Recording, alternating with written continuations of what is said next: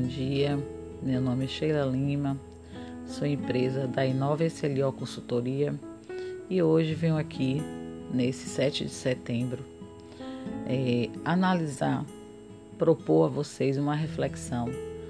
Qual o cenário atual que o nosso país tem vivido, o que tem impactado para que, para que as políticas públicas não cumpram o objetivo de proteger quem mais precisa se somos realmente um país independente e o que significa ser independente, é, analisar que o nosso Brasil é um país com as bases estruturais injustas, é, porque foram alicerçadas por uma informação, formação exploratória, extrativista e escravocrata. Então, dentro desse processo de colonização do nosso país,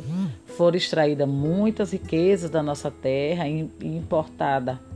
para fora, para outros países, riquezas essas que foram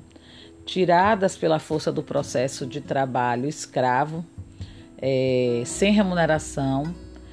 É, e essa, as pessoas envolvidas nesse processo eram as, as pessoas negras, os indígenas, então, até hoje, né, a gente precisa tentar e vem tentando reparar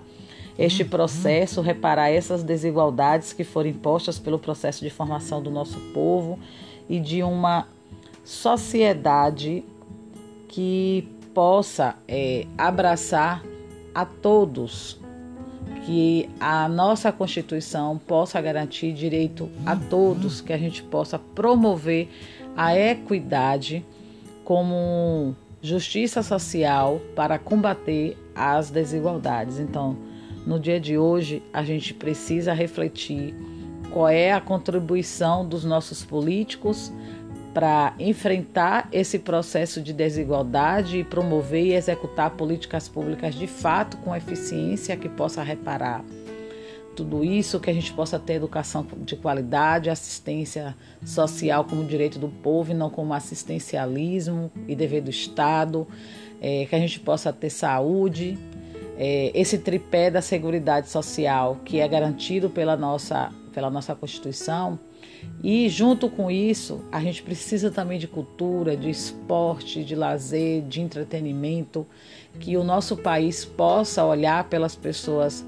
mais vulneráveis e possa atender os anseios e que os nossos sonhos não sejam exterminados pelos nossos medos de viver em um país que a desigualdade lidera.